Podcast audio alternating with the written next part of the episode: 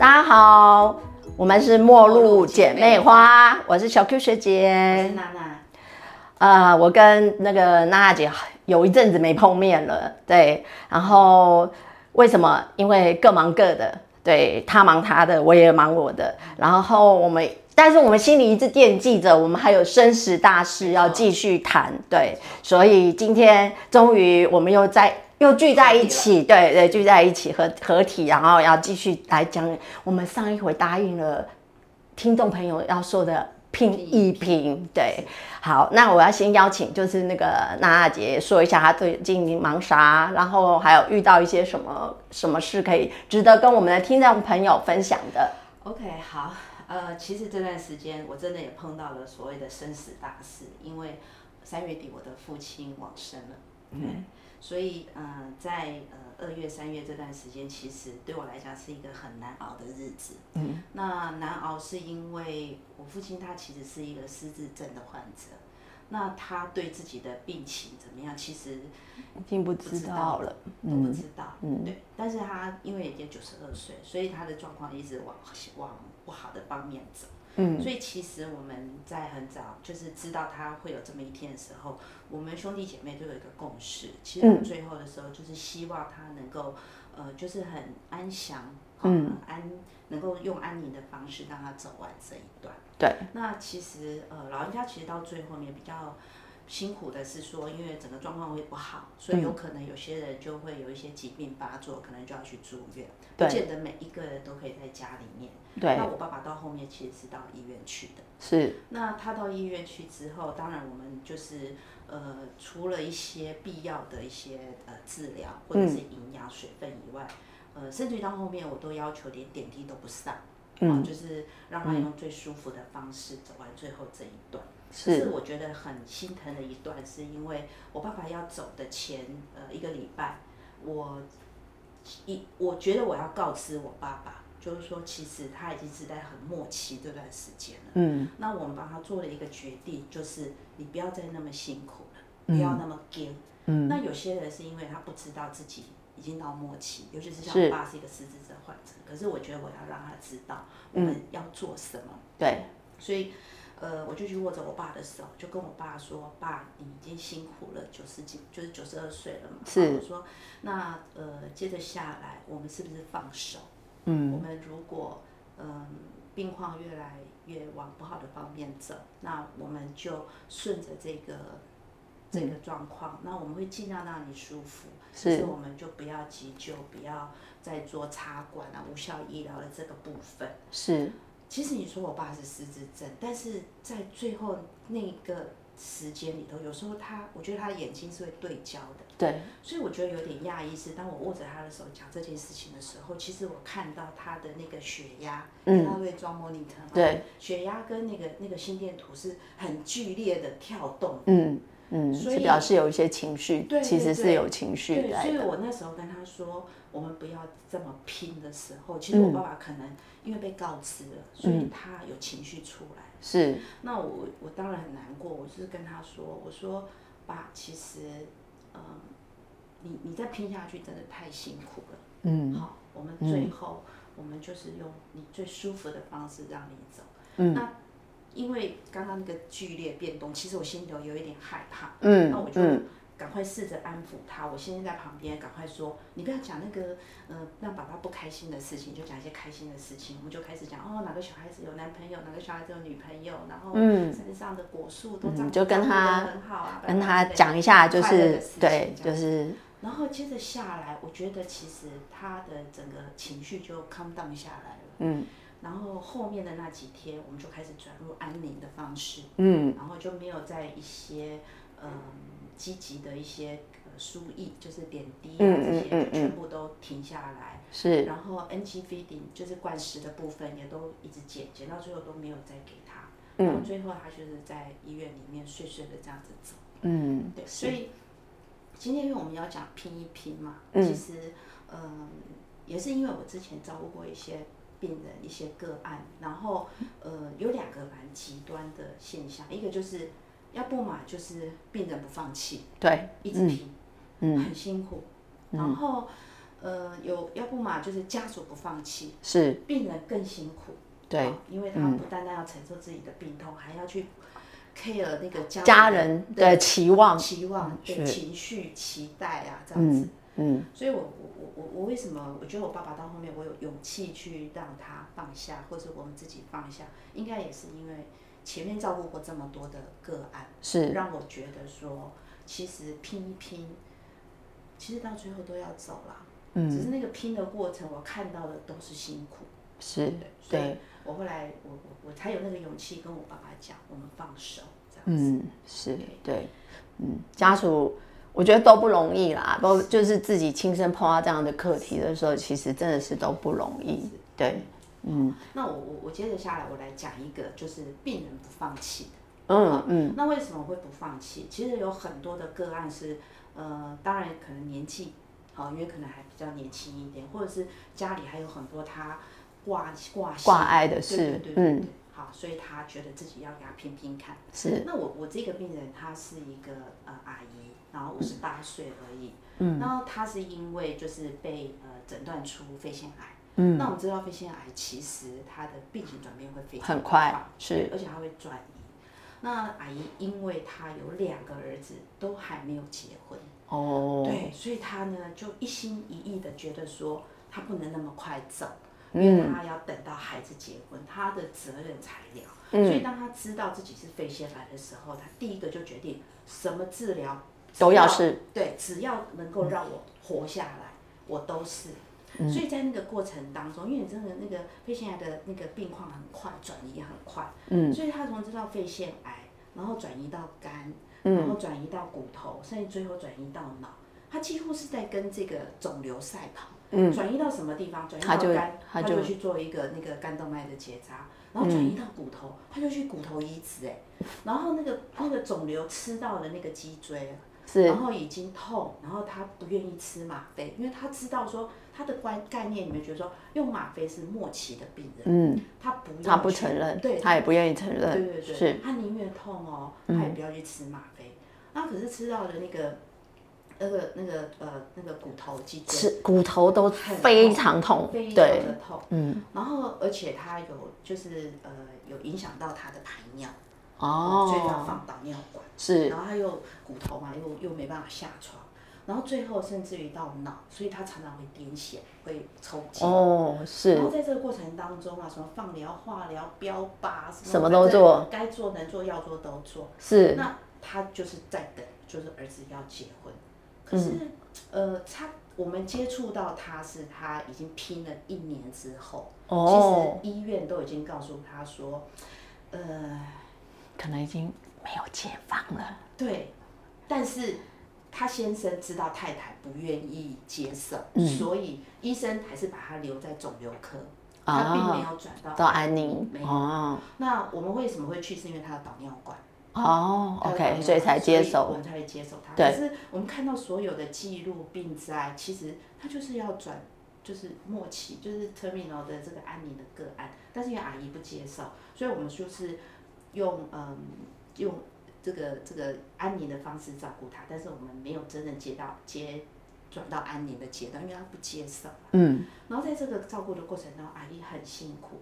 那他为了要活下来，因为在医院有正式的医疗嘛，什么标靶化疗什么都做完了，所以他就开始转民间偏方。哦，好，嗯，这民间偏方可有趣了，就是市市面上有很多的那个什么营养食品啊，对，有一些奇奇怪怪的，对，进口的一些，它是什么日本的酵素啊，然后吃那个什么诺茶果，然后灵芝啊，对，然后乌龟膜一大堆啊，因为。整个房间哦，都是那个，而且他一个月哦，光花那些钱一定很惊人，对，很惊人，对。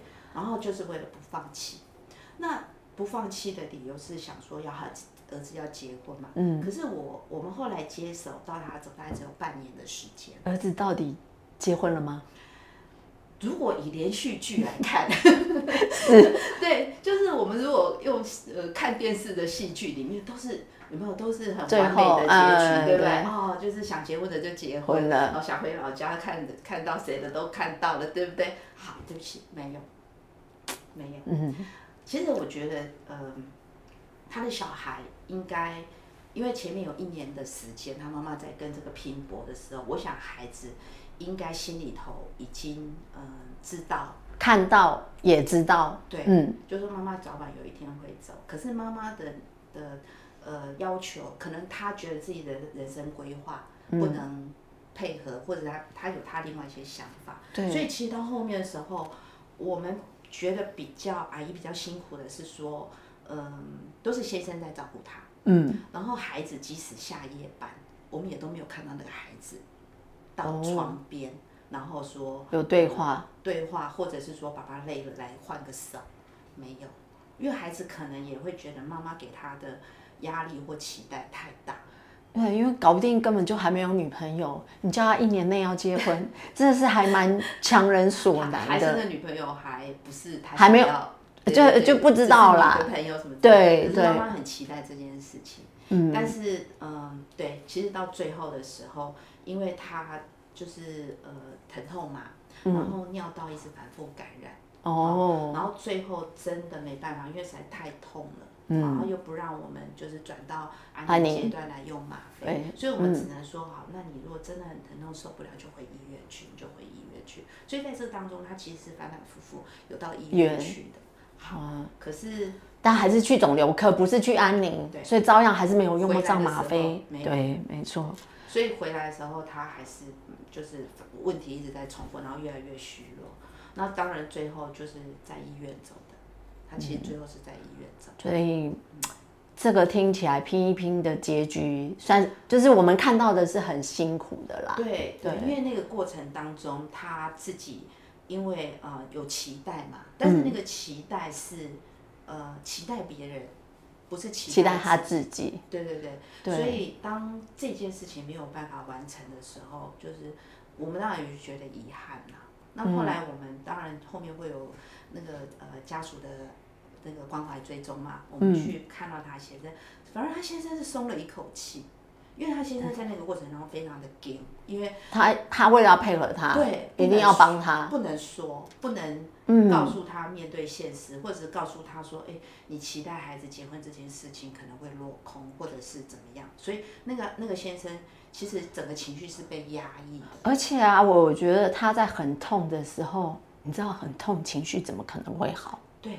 我觉得那个应该随时随地跟喂爆弹一样吧。然后，然后他一痛起来的时候，他就会一直喊他先生。他先生说：“哦，他没有办法，他他也没办法缓解他的痛，对对不对？”然后他都会要求他做很多很奇怪的事情，譬如我我懂按摩啦，或把他捏哪里呀，怎么样，或者是随便拿一个什么水给我喝一口，他其实是。其实他心里头，他也知道他做这些事情不会缓解，可是他就是要有一个人来关心他。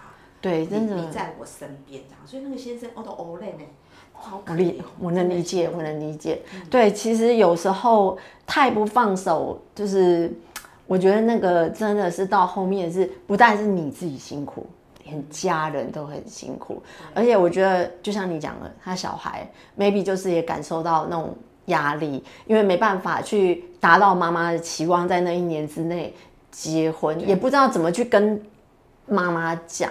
对。对，所以有时候我觉得，就是这个拼一拼这件事情，对。我我是觉得还蛮提醒我自己，万一我自己遇到这样子，我觉得真的别别，因为真的是你辛苦，大家都辛苦，对。对。对，我觉得就是承认，就是死亡来临这件事情，虽然不容易，但是我觉得就是功课，就是要做。对，然后你越早做，你可能后面不是不单单是你自己不要那么辛苦，我觉得连家人都不要这么辛苦。对，应该说我们看到就是病人比较不放手的那种拼的，大部分都很辛苦。嗯，有时候家属或许。就是我们可能还有机会去跟家属，对对，娜姐这边有看过，就是家属不放，然后有介入、有改、有改善的吗？有啊有啊，就是嗯，当然，呃，在早期的时候，大家就会试试看嘛，对不对？通常大家还是会觉得说，哎，现在的呃科技医学这么进步，对不对？如果有希望，我们。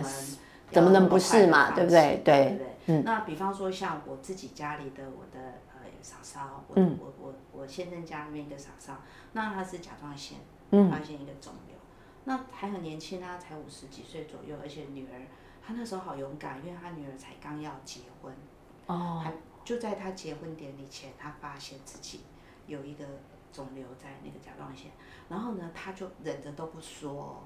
然后他女儿也不知道，他女儿就很开心的把那个婚礼办完了之后，他才跟女儿说：“我这边有一个恶性肿瘤，我要去开刀。”他女儿都快崩溃了，为什么？因为他结完婚之后，他要回美国。哦。可是妈妈要开一个这么大的刀，而且是一个很不好的，应该那个那个恶性肿瘤，恶性肿瘤的几率非常的高。所以后来那个呃女儿就是半留子体心，然后就在台湾陪妈妈。然后开完刀，然后做后面的这一些的治疗，治疗。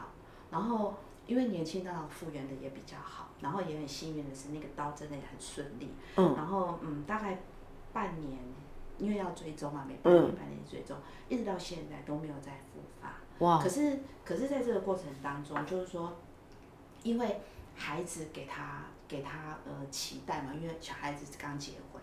嗯所以他也希望自己能够好起来，不要变成小孩的一个呃负担或者是遗憾。是。对，然后呃，我那个小哥，因为他也退休了，然后他也能够就是好好的照顾他，嗯，就非常的配合医院的这样子的一个教导，从食衣住行，嗯，都是治疗就很配合。对对对对。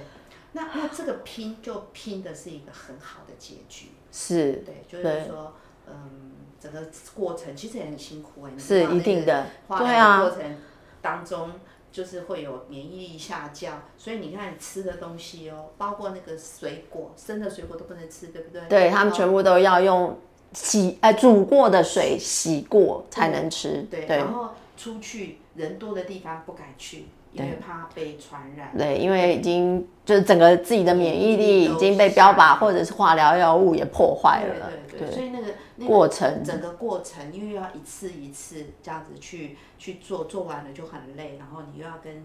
大家隔离，然后有很多吃的东西，有这个不能吃，那个不能吃，还是吃什么要吃很营养啊，什么什么的。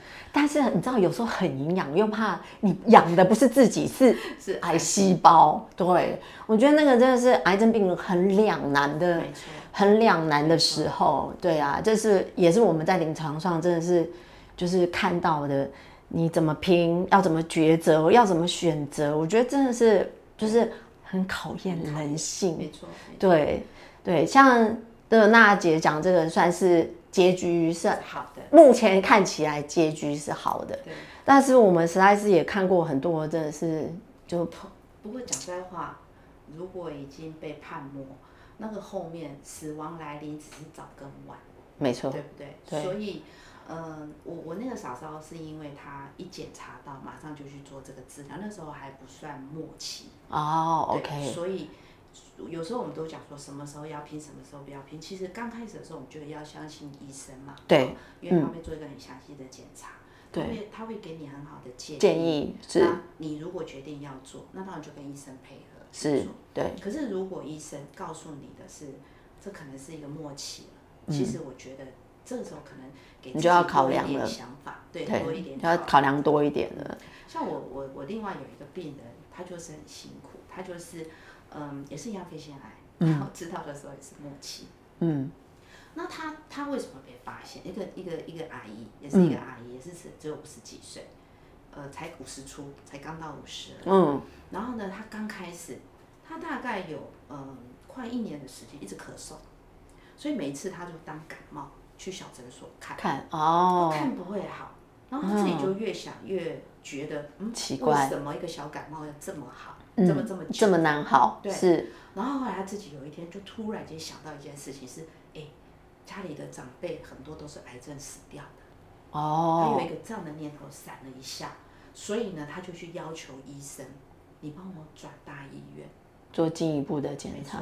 对，所以后来就把他转到台大去，就一检查，果然是肺腺癌，而且是已经在末期，所以他在那个台大那边，当然前面也做了一些治疗，可是问题是效果都不好，嗯，而且他很辛苦，因为他觉得那些治疗对他来讲，因为他前面其实拖了一段时间，是，所以他觉得每一次他，他说每一次化疗或者是做一些标靶或什么样子，那个过程当中，第一个不自由嘛，他做医生的，然后化疗完又非常的累，然后嗯，他觉得自己要留时间去整理一些事情，事情，一些东西，可是他一直被禁。就是要配合这些治疗，对，然后就没有自己的时间了。医院去啊，或者是回来就要休息，所以他一直很遗憾，是觉得说我没有好好的呃整理自己的人生跟他的一些东西，所以他就他说他后来就做了一个事情，是一边治疗一边断舍离，很多东西又一直丢，一直丢，一直丢，因为他他就有想到说，如果我不在了，而且不知道自己什么时候会不在，如果我不在了，这些东西他们知道怎么处理吗？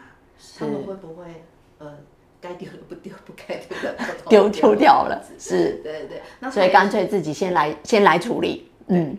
所以那段时间里面，但是因为他说他还没有做得很彻底，他有想法，可是有时候体力不好，就没办法做这些事。是。那到最后，最后是因为他身体真的已经撑不住了。嗯嗯。然后他就求他先生说：“我们不要再治疗了，我们不要再治疗。”是。所以他们就回来。那呃，我记得他呃，好像是三月份回来，然后四月份才找到我们。在在这一个月加一个月的当中，你知道他做了什么吗？什么？他先生，他先生不放弃，所以呢，他就带着他到处去公庙拜拜。哦。去这干。好。然后他说还好，没有叫他吃香灰。嗯，就是一直去做一些法会，可是他只要出门就很喘很累啊。对，不但这样，然后看中医，他说他那个中药吃到怕，因为因为中药大部分都就一大包，而且一天可能要吃四次。对对，好，不但这样，然后再加个针灸，好，不但这样，再加个气功，全套了啊，嗯，全套了。他们家也是一样，一大堆的那个健康食品。他说他看到这些，他都觉得那叫哎，光吃那些吃饱啦，根本就不用吃饭啦。没错，真的。他每天就是要配合他先生，就是他先生说，哎，现在这个时间哦，我们要吃这个，现在这个时间我们要喝这个药，然后这个时间我们要出，就全部算好，就就算好了。所以他回家以后，他一样没有办法做他自己想要做的事，然后身体就越来越虚弱，越来越喘，然后越来越痛这样子。嗯。然后最后我们介介入之后，其实我照顾他。只有两个礼拜时间，而且我只看过他一次。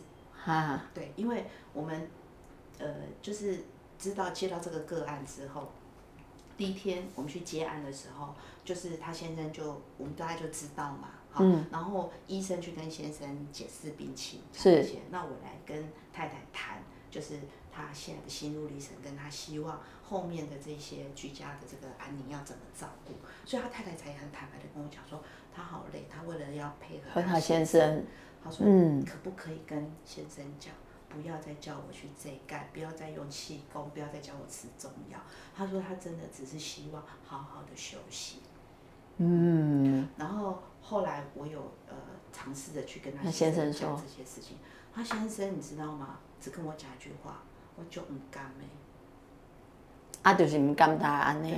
他他不愿意放手。对。说。可是你太太真的很很累，他有他想要做的事情。他说有啊有啊，他只要告诉我说，呃，哪个东西要怎么整理，我都听他的啊。我说，可是也许他自己想要自己亲手做一些事情。那后来就是因为我们开始有给他一些吗啡嘛，让会直传嘛，然后再加上我们会教他一些舒适的一些照顾，比如说开窗啊，滋味的舒服啊，然后还有一些就是按摩的手法，或者是剩下芳疗啊这些的，我们都把这些东西就一样介入进去，照顾，对对。然后这当中有两个礼拜，我们都是用电话通，为什么？他先生虽然口头跟我们讲说，哦 呵呵，我爱听也不，但是还是会带他出去，还是会叫他做这个做那个。好，那在我跟他太太谈的过程当中，他虽然很想要在家善终，因为那个房子他们是南部人哦，然后他很好玩，就是有一天来北部找同学，就就在他们那附近，他就觉得那个环境很好，哎，他就好勇敢哎，就跟他先生说，哎，奶奶要不要去跟住？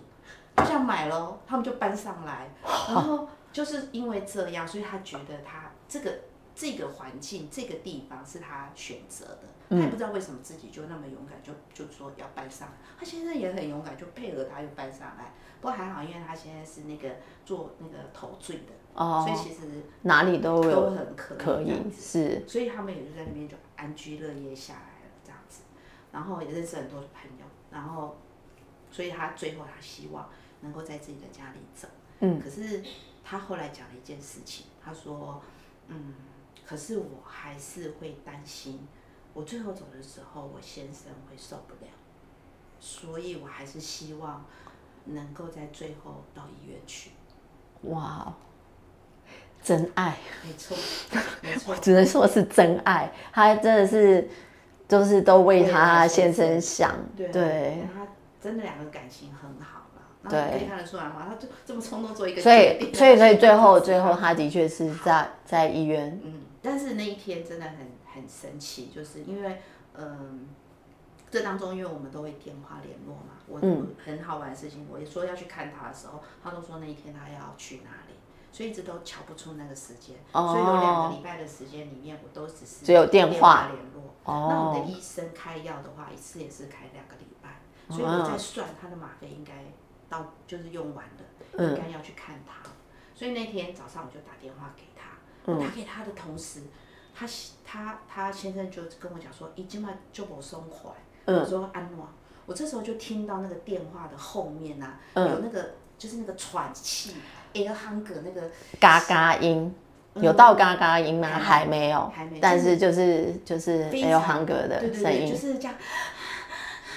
这样的声音你知道吗？然后我听得出他先生很焦虑，那个那个音频啊，那个速度，就说我现在怎么办？嗯，好，然后我要不要把他送去医院？然后他先生其实知道他太太想在家里，所以他很犹豫。嗯，他就问我说：“我我我到底要送去还是留在家里？”可是我又想到他那时候跟我讲说，他很怕他先生到最后会受不了。对对。然后我就跟他讲，我说：“嗯。”你太太应该会想在最后的时候到医院去，因为在那边呃，就是有专业人员照顾，对对，会帮忙，你可以在旁边好好的陪他，嗯这样子。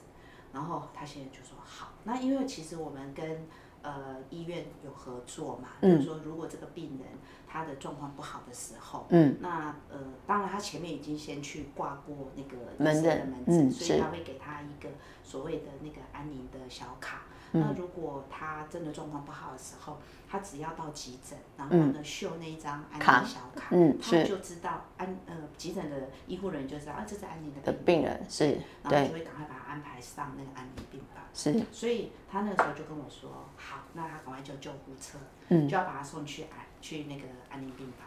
他到了医院，然后就上安宁病房，从到医院到走四个小时而已。嗯。算是也这个病人家属应该都有安心到。对，嗯，对。你讲这，我就突然想到，就是学妹，就是最近，因为学妹们就是工作有时候也会跟我分享，她正好也是跟我讲说，她最近手上一个个案，那个个案还蛮特别，它是第四类传染病的末期，好就不方便说是什么，因为讲了就是太容易入对号入座了。她说。那个那个拼也是哦，他说他一开始发现症状就是要跟他耍掉，所以他先生也是拼命带他去庙里，就是因为你刚刚在讲说去庙里这一盖，对，就是学妹也是跟我讲，她说她就是也是因为一开始的症状很像那，所以虽然最后好不容易找出诊断是第四类传染病造成，而且那个第四类传染病目前不有医，所以他状况已经很不好，但他先生还是一直带他去庙里头。可是还好，这个病人有个女儿，现在是国三，结果是女儿哦。她跟就是照顾的这个安宁居家护理师说，她觉得她很舍不得她妈妈这样子，因为她爸爸每次一直把她弄到庙里头去，就她看到她妈妈，因为她妈妈已经呃就康，就是意识已经不清楚了，她就觉得很舍不得，所以她跟了护理师说，护理师又就是呃。在跟爸爸讲。所以啊，透过就是这样的沟通之后，目前他们已经也去了医院了。没有再去庙宇之后啊，我我这边就是呃娜娜姐这边的故事，还有听到这边，其实我很想要就是让呃听众朋友们听到的，就是呃。我觉得护理就是安宁护理的介入，有时候不仅仅只是照护，有时候是家人跟病人中间的沟通，其实还蛮需要我们去做一个桥梁，对，对，然后去让就是家人跟。呃，病呃，家人跟病人是其或就是很多的家人，这也是我以前在做共照的时候，其实我们很常就是去扮演的角色，对，就是可能家人还呃，家人还很想拼，病人不想拼，但是我觉得这都很需要我们就是护理的医医疗去介入，去帮忙去做一些沟通，可以让。真的是所谓的生死两相安，对，有时候就是不要太执着，就是一定要怎么样或怎么样，对，很可能这中间遇到就是病，呃，就是病人在生病，其实每个家人都有每个家人要承担的情绪还有压力，对。所以，我们希望透过就是我跟娜娜姐啊，就是就是聊这些，这中间也听也跟大家分享，其实我们身边其实有一些故事一直在发生的。那我们自己也可以呃，就是透过这样的分享或听到这样的故事，自己也为自己做准备。好，那我们今天拼一拼就先聊到这里喽。好，记得 Pockets 给我们五星评，YouTube 按赞、分享、订阅。开启小铃铛，我们下次见，拜拜。